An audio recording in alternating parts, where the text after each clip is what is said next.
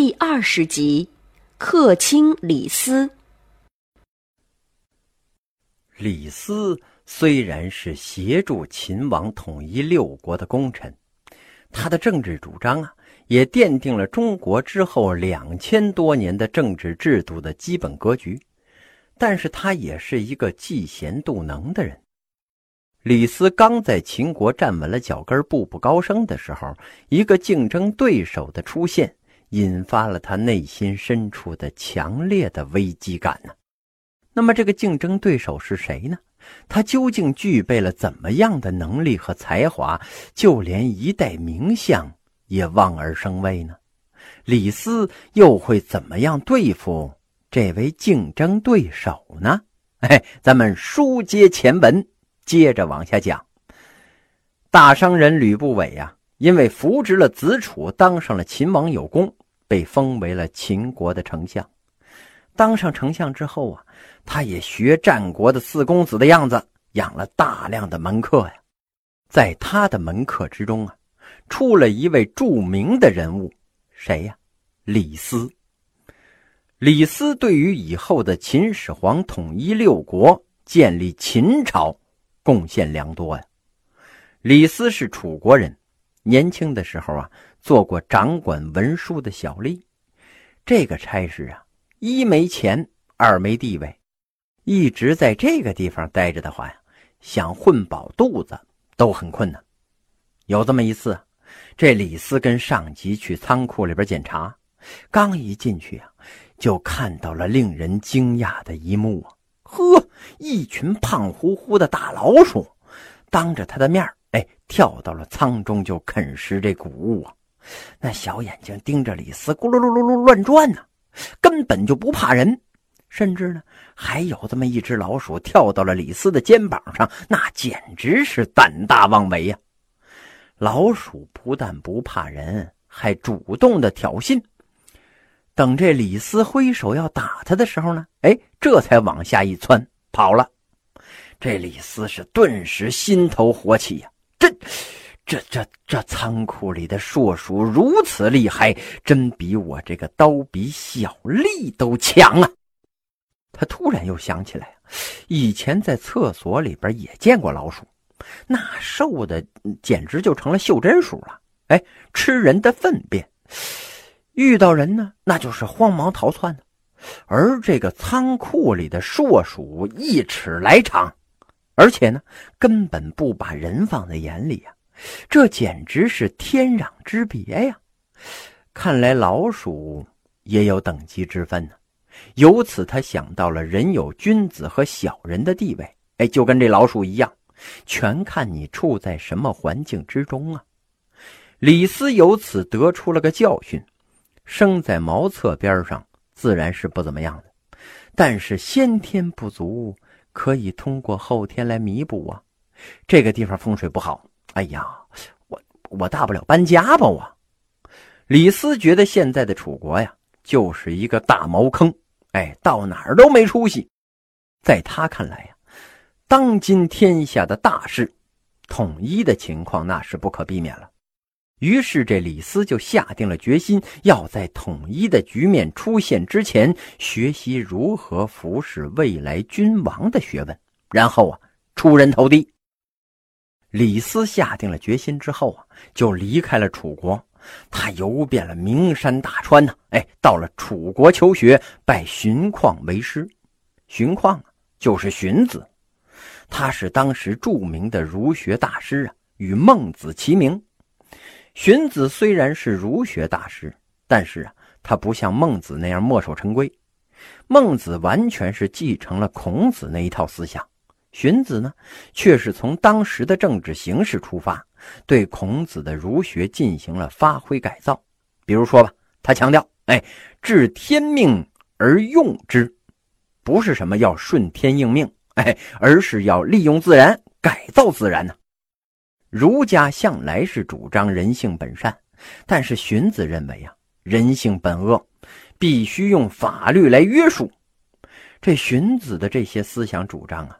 其实呢，接近法家的思想，很适合当时新兴的统治阶层的需要。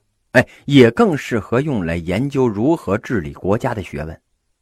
李斯想学帝王之术，找荀子那算是找对人了。李斯拜在了荀子门下，刻苦的攻读。经过了几年的学习之后呢，他是小有成就。哎，该走进广阔的天地，大显身手了。在选择去哪儿的时候啊，李斯对各国的情况进行了一番分析。他觉得呀，楚王无所作为，而其他各国呢都在走下坡路，只有秦国是个大仓库啊！哎，可以养他这只肥老鼠。考虑妥当之后，他就拜别了老师。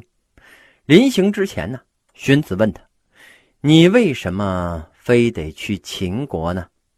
李斯啊，就把他受到刺激的故事讲给了荀子听，然后说：“呀，一个人最大的耻辱啊，莫过于地位卑贱；最大的悲哀，莫过于生活的困危呀。”长久处于耻辱的卑贱与悲哀的困危之中，原本自认为清高的读书人，到最后就只会剩下愤世嫉俗了。读书人呢，往往就是这样，饿着肚子耍清高啊。他们要么耻于跟当官的来往，要么耻于跟商人来往。实际上那是没那个本事，只能饿着肚子耍清高了。到最后啊，可不就只剩下愤世嫉俗了吗？李斯执意要去秦国，要做一番轰轰烈烈的事业，哎，争一个轰轰烈烈的人生啊！荀子听完之后啊，似乎也没有任何表示。这李斯就这样，哎，来到了秦国国都咸阳。李斯到了咸阳之后啊，四处寻找机会见秦王。可是没等到这个机会，秦庄襄王子楚哎死了。要说这个子楚也是个命苦的主啊，好容易熬上了王位，没几年哎他就死了。十三岁的太子嬴政继位了，就是后来大名鼎鼎的秦始皇啊。李斯到这儿不凑巧啊，哎老秦王死了，而新王的年龄又太小。他就算说的天花乱坠，那十三岁的孩子那也听不懂啊。李斯正在无可奈何之际，偶然之间呢，哎，他打听到一个震耳欲聋的名字呀，谁呀？那就是丞相吕不韦呀。嬴政继位之后啊，吕不韦是独揽秦国的大权，终于实现了自己早年的抱负。嬴政呢，很有可能是吕不韦的儿子呀。而吕不韦当年的老情人赵太后，这个时候呢，还在跟他藕断丝连。吕不韦有太后情人，儿子国王，那日子过得那叫一个惬意呀。吕不韦大力延揽各国的贤能之士，培养自己的私人力量。李斯就来到了吕不韦的家中，哎，要当他的门客。一番交谈之后。吕不韦对李斯是很欣赏，就给了他一个处级干部的位置。李斯呢，就此步入了秦国的政坛。战国时候啊，很流行养一大堆的门客，不光战国四公子这么干，就连那个马夫君赵奢也养了一大堆吃白饭的。只不过呢，嘿，没有那四位多。他们招募了一大堆门客之后，从这些人当中呢。挑出自己信任的人，安排在朝中做官，这就是自己的党羽呀。李斯因为受到了吕不韦的器重，开始在这秦国的政坛上崭露头角了。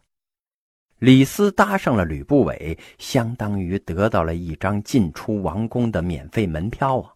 时间一长，他自然就有机会见到当时的小秦王嬴政了。李斯第一次见到嬴政，就抓住了机会，向这秦王建言献策。他说：“呀，一个人或者是一个国家之所以无所作为，是因为该干事的时候啊没干，等再想干的时候，哎，已经没机会了。当年秦穆公称霸的时候，没有向东兼并各国，因为当时诸侯都在崛起，而且周朝的尊严和德望。”尚还有那么一点意思，所以啊，最后就形成了齐桓公、晋文公、宋襄公、秦穆公、楚庄王五霸相抗衡的局面。但是现在情况可就不一样了，周朝已经没了，被你们家老爷爷给灭掉了。秦国已经是六代君主励精图治了，哎，相比其他六国已经形成了绝对的优势，这可是千载难逢的机会呀！以秦国目前的实力，应该趁此机会灭掉六国呀。李斯这一番谈话呀，让秦王嬴政是非常的激动，所以呢，他任命李斯为长史。没过多长时间呢，李斯再次见到了秦王，他是继续向秦王建言献策呀。秦国当前最重要的工作呀，就是暗中派遣有谋略的说客，带着大量的钱去贿赂、拉拢、干掉各诸侯国的官员、谋士和名人。听话的馈赠金银，哎，不听话的，胸口就来上他一刀。这一次之后啊，李斯的地位又升了。哎，成了秦国的客卿了。正当秦王嬴政下定了决心要统一六国的时候，七国当中啊最弱小的韩国，因为怕被这秦国干掉，他派了一个叫郑国的水利工程师到这秦国呀，鼓动兴修水渠。这条水渠呀，就相当于呃当时的三峡工程吧，投资巨大呀。韩国人的目的呀。是想以此来削弱秦国的人力和物力。郑国来到了秦国之后啊，跟秦王一通分析，哎，将这个山河地利分析的是头头是道。秦王呢就接受了他的建议。但是不久之后啊，郑国帮秦国修渠的目的，那可就暴露出来了。这个时候啊，东方各国纷纷派间谍到秦国做宾客。很多这样的间谍案相继被国家安全部门给破获了。这样一来呀，秦国群臣对外来的客卿议论很大。这帮人跟着秦王讲啊：“哎呀，各国来秦国的人呢，都是为了自己国家的利益，没安什么好心。咱们国家呀，要想强大，还得咱们老秦人自己说了算，干脆把他们全部都驱逐。哎，这就是秦王的逐客令。”